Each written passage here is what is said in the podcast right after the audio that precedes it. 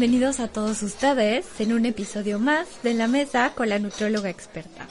Mi nombre es Leslie Monteagudo, yo soy la nutróloga experta y voy a estar contigo como cada semana hablando de nutrición. El día de hoy eh, terminamos con la primera temporada de la mesa con la nutróloga experta.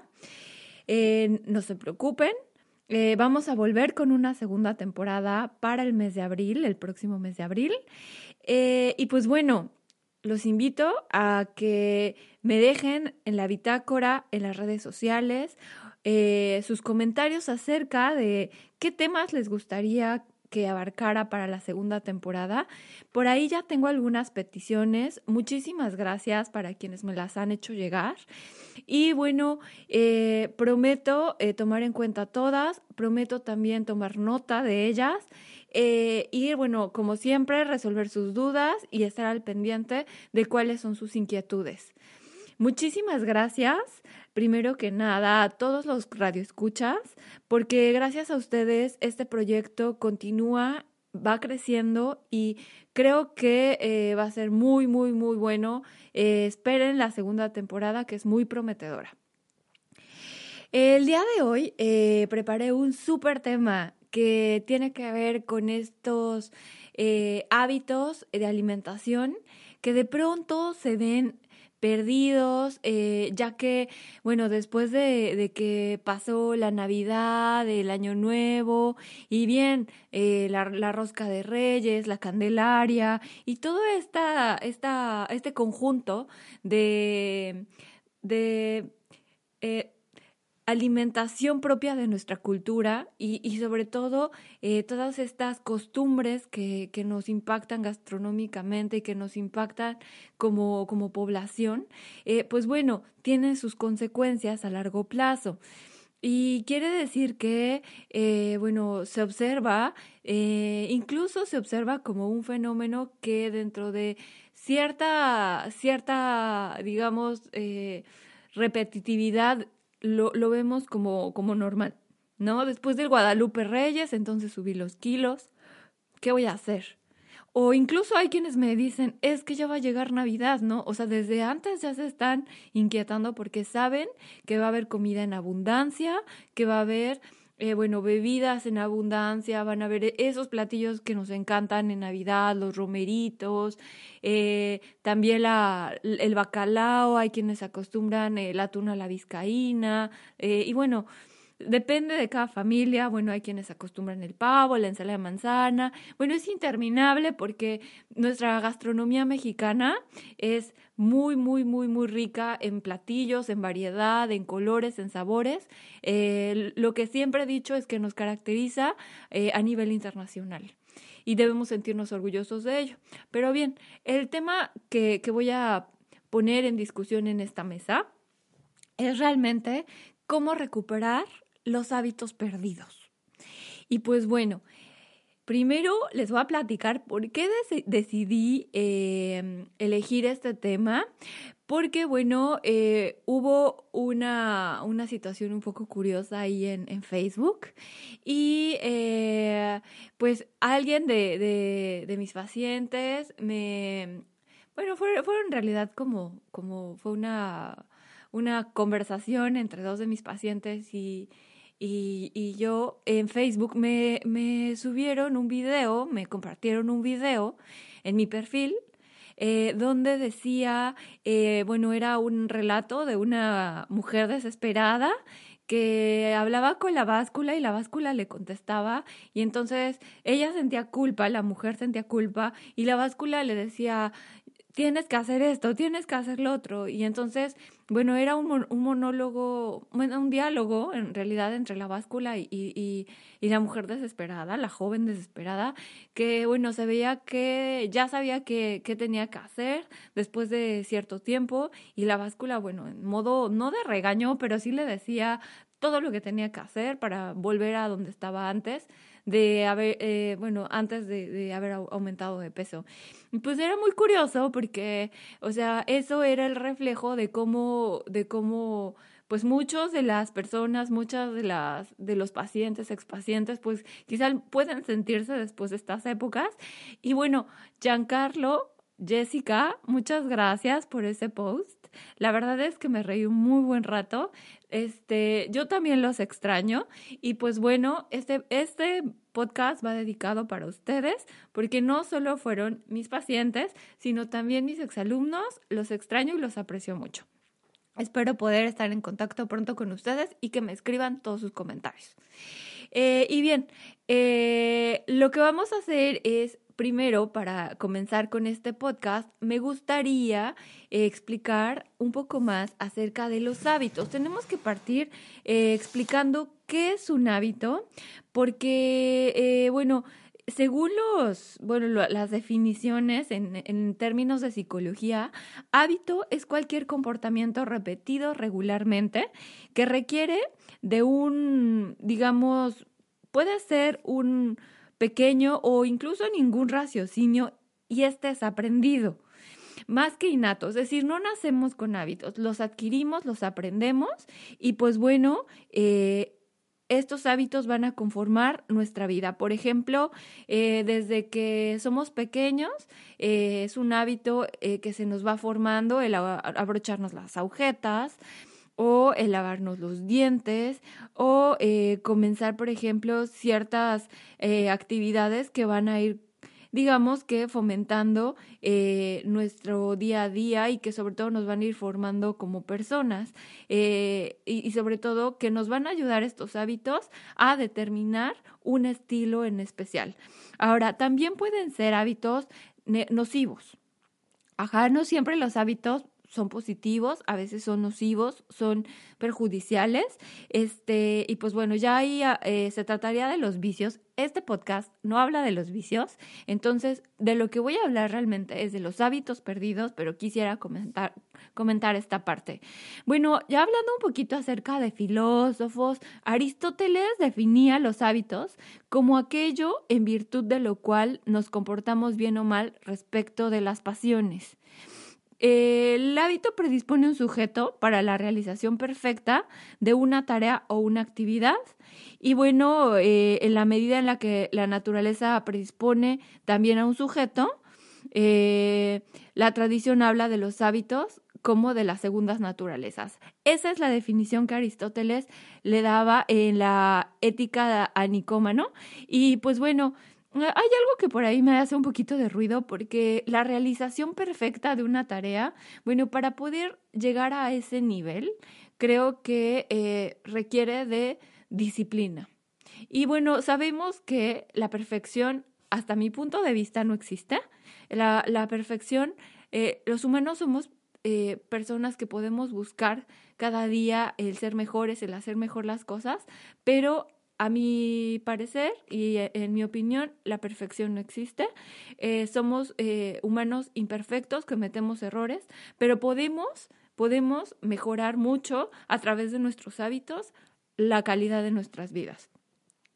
Por otra parte, bueno, este, hay métodos, incluso hay teorías Actualmente he estado leyendo acerca de algunas teorías para modificar el comportamiento eh, humano y sobre todo, bueno, los hábitos, las conductas humanas. Hay diferentes teorías que se han planteado em, y pues bueno, eh, también hay diferentes estrategias que pueden ayudar a la sustitución de por ejemplo, bueno, al cambio de hábitos a través de sustituir un hábito por otro o repetir un comportamiento para que se vuelva agradable o hasta que se vuelva agradable, separar eh, al individuo de, de, digamos, de un estímulo que lo puede inducir a, a determinada conducta.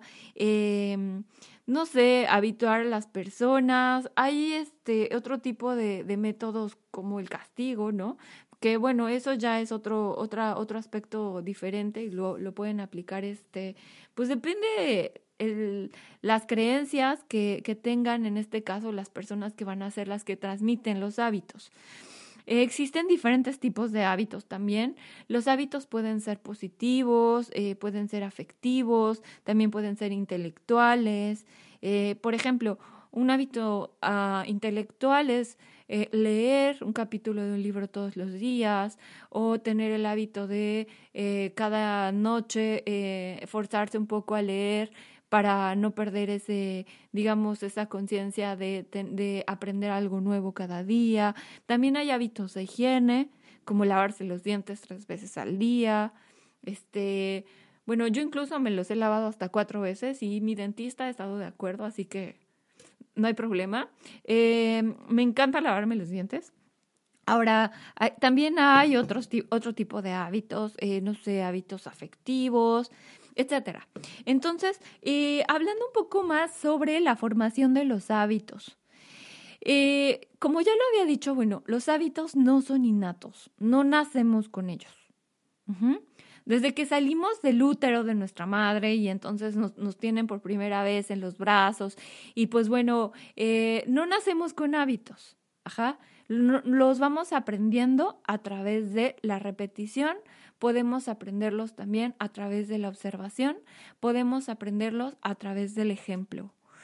Eh, creo que es fundamental eh, en el caso de los padres que quieren enseñar a sus hijos a tener ciertas conductas que prediquen con el ejemplo. ¿Por qué? Porque los niños pueden darse cuenta en ese momento, hablando en un ejemplo como este, que eh, podría ser contradictorio eh, lo que se dice con lo que se hace. Entonces se pueden confundir los pequeños si los padres quieren fundamentar o quieren más bien eh, inculcar un hábito, es importante predicar con el ejemplo. Ojo con eso. pues bueno, Nadie nace con los hábitos. Eh, cada persona va a ir, eh, digamos que, moldeando su, su, forma de actuar. También va a haber influencias del medio ambiente. Eh, haciendo un paréntesis, los invito a que revisen por ahí uh, mi blog www.nutriólogaexperta.net. Ahí van a encontrar un artículo que tiene poquito que escribí, que se llama La dieta. Factor importante que le influye el medio ambiente. Eh, bueno, algo así es el título, la verdad es que no lo tengo ahorita en la mira, pero se lo súper recomiendo. Eh, ¿Por qué? Porque también la dieta está influida por nuestro medio, por nuestro ambiente. ¿Qué es ese ambiente que nos rodea? Por ejemplo, cuando somos pequeños y estamos en el útero de nuestras madres y que somos fetos, la madre va a tener ciertas actividades y comportamientos. Entonces, si la, si la madre en este caso eh, fuma, toma, se desvela, está estresada, eso va a ser un ambiente que va a influir en el, en el bebé, en el feto que está en su interior. Eso está comprobado, eso está estudiado también eh, y pues bueno, eh, eh, eh, es una rama eh, que, está, que está ya demostrada, la epigenética. Entonces, bueno, aquí tenemos que pensar muy bien qué, qué es ambiente como tal. otro ejemplo es cuando somos adultos, pues bueno, tenemos un ambiente que nos rodea, somos adultos trabajadores frente a un escritorio en una oficina. Entonces, ¿cuál es el ambiente que nos rodea? Ok, puede ser eh, los compañeros de trabajo, puede ser, eh, em, no sé, eh, con quienes estamos platicando a la hora de, de, la comida, o si se trata de, de, en una familia, en el caso de estar en casa, ¿quién va a ser nuestro ambiente? Nuestra familia, la escuela, nuestros amigos. Eh, y bueno, todos estos factores pueden ser locales o pueden ser eh, dentro de un nivel ya más grande, ya sea social o, dentro de una comunidad. O bueno, si vamos en un nivel mucho más grande, bueno, va a ser una región, un país, etc. Entonces, bueno, ese es el ambiente que nos rodea. Y el, el ambiente que nos rodea, bueno, va a construir también nuestra identidad, nuestro estilo de vida y así vamos a construir nuestro sistema de creencias y valores. Lo cual, bueno, van a ser las actitudes que tendremos eh, ante nuestra vida y eso va a determinar nuestro rol social. Em, eh, bueno, esto puede ser modificado, ¿eh? porque los hábitos se modifican Y bueno, estos se pueden modificar, depende de las exigencias del medio y, y, también depende eh, de, las, em, de, la, de la voluntad y de, de, bueno, de los cambios que la persona que quiere cambiar los hábitos desea.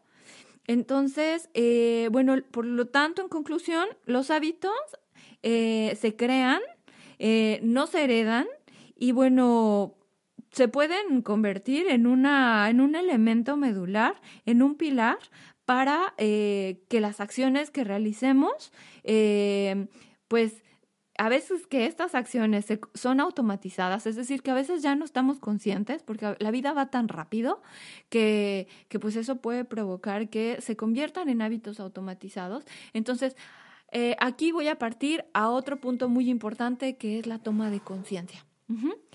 Aquí, eh, bueno, eh, la toma de conciencia quiere decir que tenemos que, que, autoobservarnos primeramente y tenemos que definir eh, cuál es el comportamiento que estamos teniendo que nos está llevando a tener un problema, llámese aumento de peso. Esa es la primera sugerencia. ¿Cuáles son los comportamientos? ¿Cuál es el medio ambiente que nos está llevando a que entonces estemos aumentando de peso. Después, eh, importante, esa es la parte de estar consciente y darse cuenta, estar listo para, para entonces buscar una solución o encontrar una estrategia. Me parece súper curioso porque, pues bueno, en estos meses que he estado yendo al gimnasio, sobre todo este, a principios de enero, o sea, después de que pasó la rosca de Reyes, bueno, aquí en Francia le llamamos la galette de roi. La galette de roi, este, pues bueno, es así una rosca de Reyes diferente a la que preparamos en México. Este, bueno, eh, ya, ya hablaré más adelante quizá de, de todo, todos y cada uno de los platillos que caracterizan a Francia también como, como nación, y sobre todo también como eh, en su gastronomía. Me encantaría hacer ese podcast. Yo creo que lo voy a incluir la, la, siguiente temporada. También por ahí voy a incluir otro de diabetes y me encantaría incluir la segunda parte de lactancia. Bueno, volviendo a la parte de eh, la rosca de reyes. Eh, después de esta etapa de la rosca de reyes, bueno, me di cuenta que mágicamente la, la magia de la Navidad y del Año Nuevo hizo que todos los que eh, no habían ido en el resto del año al gimnasio se aparecieran. Todas las caminadoras estaban llenas, todas las bicis estaban llenas, todas las clases estaban llenas. Entonces, eh, la verdad es que me quedé perpleja, en shock, porque, porque bueno, dije, wow, seguramente eh, es la época mm, donde los gimnasios este, venden más, eh, donde los clubes deportivos pues también, o sea, venden más y, y, y bueno, es su época fuerte, ¿no? Entonces, eh, me gustaría eh, tomar esto como, como reseña. La verdad es que yo tengo que contarles un poco de mí en este aspecto. Yo tengo el hábito de hacer ejercicio, me encanta hacer ejercicio. Este hábito me lo inculcaron mis padres y me lo inculcaron desde los 15 años.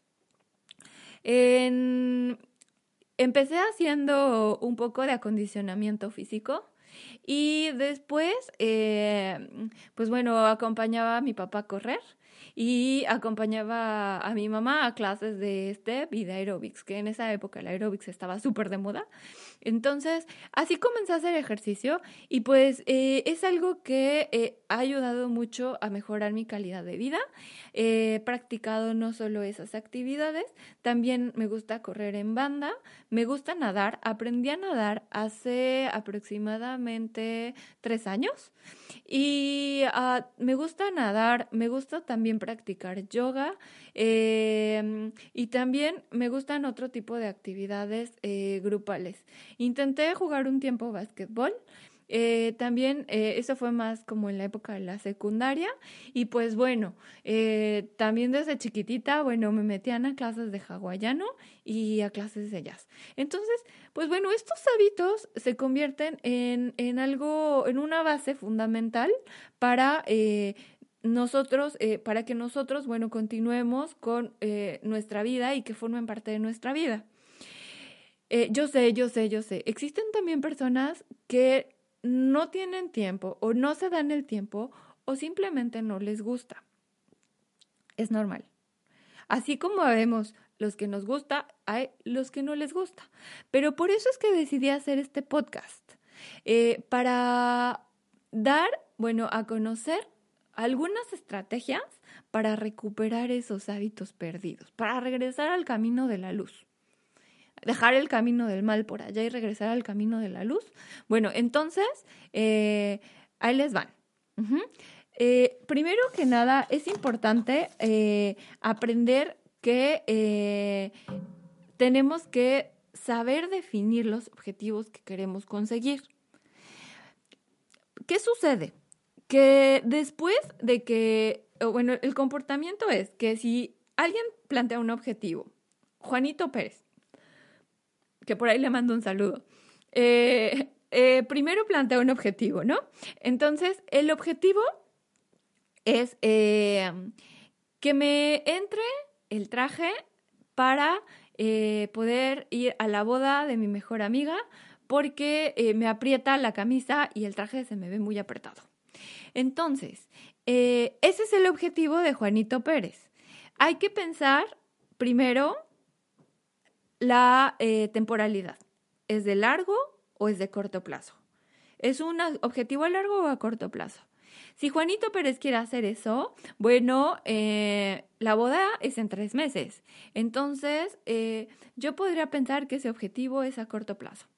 ¿Por qué? Porque solo quiere eh, lograr ese objetivo para que le entre el traje y se vea bien, luzca bien y quizá en la boda se pueda ligar a alguien porque va a lucir en forma y bueno, va a ser en tres meses.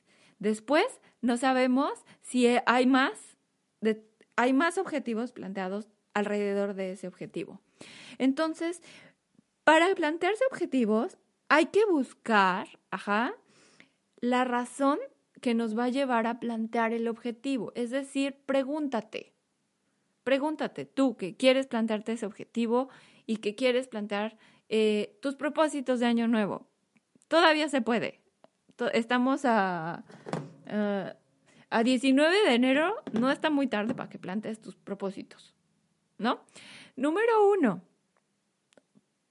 ¿por qué? ¿Por qué quieres bajar de peso? Y respóndelo y anótalo en una hojita. ¿Por qué? Y después responde la siguiente pregunta. ¿Para qué quieres bajar de peso? Y anótalo abajito. ¿Por qué y para qué?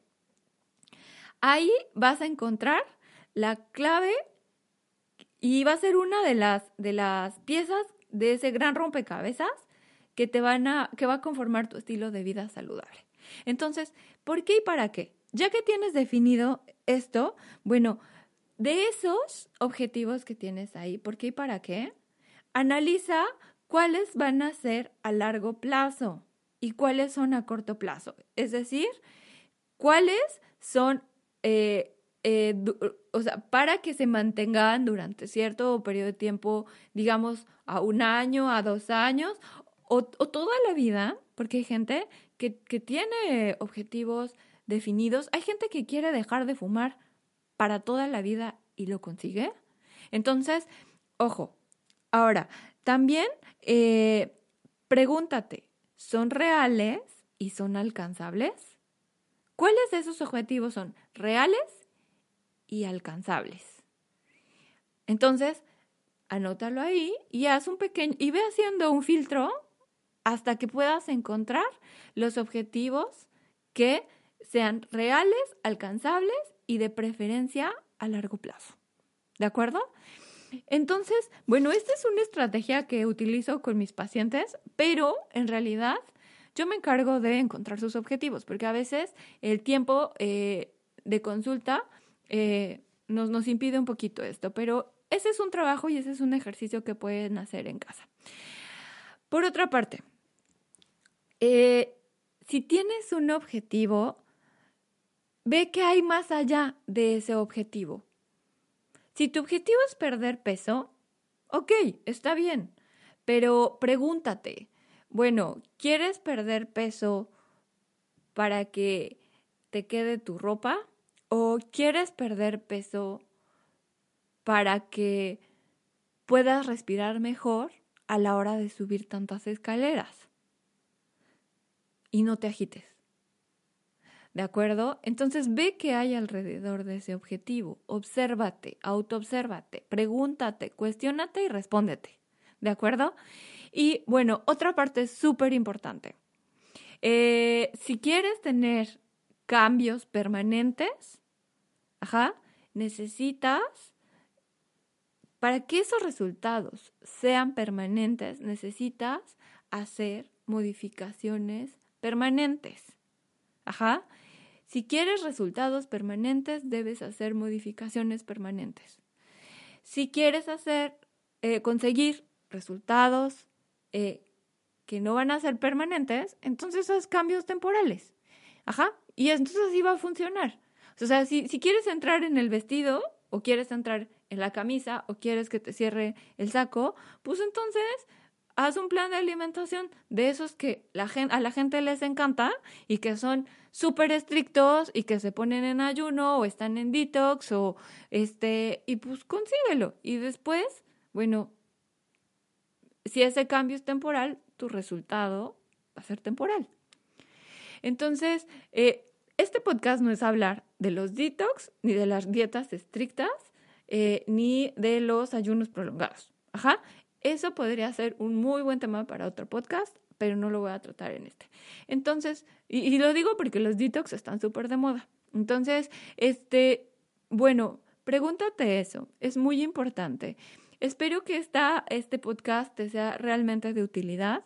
También quisiera que eh, si tienes algún objetivo que compartir, hazlo directamente, coméntalo en, tu blog, en mi blog, coméntame eh, qué has hecho, qué te ha funcionado, qué no te ha funcionado, cuáles son tus objetivos, plantéate tus objetivos. Incluso puedes hacerlo de forma más coqueta y escribirlos y em, escribirlo en papelitos de colores y bueno, no sé, eh, meterlos en un frasco y tenerlos ahí al lado de tu buró en tu recámara o, o puedes eh, hacer un collage o puedes hacer algo muy creativo con esta parte de los propósitos de año nuevo, que la verdad es que la imaginación y las ideas, o sea, pueden fluir de manera increíble si, si te sientes motivado a hacerlo. Te invito, por favor, a que si uno de tus objetivos es perder peso, mejorar tu salud, consultes un profesional llámese en materia de nutrición, de medicina, de psicología, de eh, endocrinología, de consulta profesionales, busca a alguien que te acompañe en el proceso. Eh, no todas las personas pueden trabajar por sí solas y es mejor que lo hagas a través de alguien que tenga el conocimiento y que te pueda transmitir eh, ese conocimiento y te pueda ayudar. Eh, y bueno, em, pues algo que le decía muchísimo a mis alumnos en mi época de docente era, eh, porque bueno, eh, está mucho esto de, de, la felicidad, ¿no? Y, y a veces está ese paradigma social de que si una persona es delgada, es feliz. Ojo, yo me considero una persona delgada y quienes me conocen lo saben. Y también eh, pienso, y, lo digo siendo una persona delgada, que la felicidad no está en tu peso. La felicidad es algo que eh, tienes que trabajarlo en tu interior. Es decir, viene de adentro de ti. La felicidad no te la da nadie. La felicidad no depende de los kilos que pesas. La felicidad no depende de la pareja con la que estás la, felicidad no depende de tus hijos, tu familia, la felicidad depende de ti mismo. Ojo con esa parte porque hay una asociación muy fuerte entre si soy delgado, entonces voy a ser feliz y entonces voy a tener trabajo y entonces eh, voy a encontrar al hombre de mis sueños. Ojo con eso, eh, ya sea si eres mujer u hombre, espero que eso te pueda, te pueda ayudar, pero eso se lo repetía muchísimo a mis alumnos y créanme que, es algo que se tiene que tener muy presente. Hay que empezar a dejar los estereotipos a un lado eh, y sobre todo empezar a trabajar por eh, hacer cambios internos para proyectarlos a nuestro exterior y, bueno, tener un estilo de vida deseable, óptimo y mejorar nuestra vida, nuestra calidad de vida para cuando seamos unos adultos mayores. Esto es todo por hoy, se me acabó el tiempo. Les agradezco mucho que me hayan escuchado. Nos vemos en la segunda temporada de En la Mesa con la Nutrióloga Experta. Ah, empezamos en abril, no te lo pierdas. Te invito a que me sigas en las redes sociales, Twitter, Facebook, Instagram. Estoy como Nutrióloga E.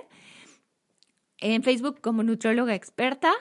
Eh, y pues bueno, cualquier duda, también te dejo mi correo leslie.nutriólogaexperta.com. Solo me queda decir, nos vemos y hasta la próxima.